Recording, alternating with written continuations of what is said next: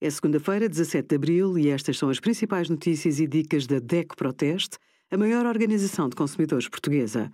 Hoje, em DECO.proteste.pt, sugerimos Guia PPR, esclareça todas as dúvidas, contas poupança para crianças, há soluções mais rentáveis e os resultados dos testes da DECO Proteste a 346 vinhos.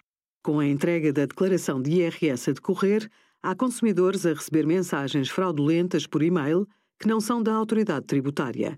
Um exemplo de mensagem fraudulenta tem uma notificação a referir que as credenciais de acesso estão expiradas.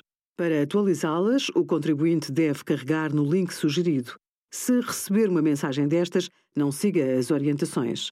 Suspeite sempre de mensagens com um elevado sentido de urgência ou de oportunidade. Não divulgue os seus dados pessoais a remetentes ou páginas que não lhe pareçam seguros.